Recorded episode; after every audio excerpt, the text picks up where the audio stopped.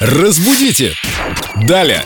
С нами Виктория Полякова, наш культуролог. И каких только слов не бывает. Скажи, Вик. О, да. Привет, Вика.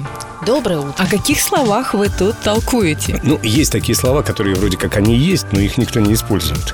Ой, есть такие слова, о которых вы даже не подозревали, я уверена. Всем знакомо слово «потусторонний».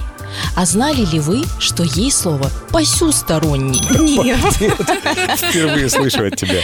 Совершенно так это и есть. Это антоним слову «потусторонний». Так мы все, получается, посюсторонние. В разговорной речи практически не употребляется никогда. Это уже такое устаревшее слово. Но оно, мне кажется, очень смешное и очень обаятельное. Да. «Посюсторонний». Спасибо. Еще какие у тебя находки? Еще есть слово «всегдашний».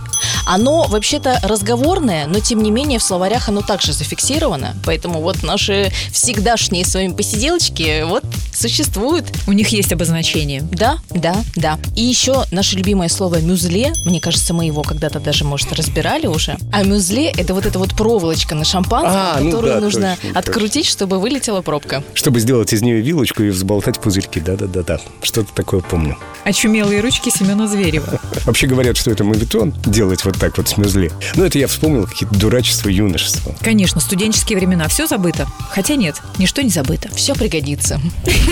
Разбудите! Далее!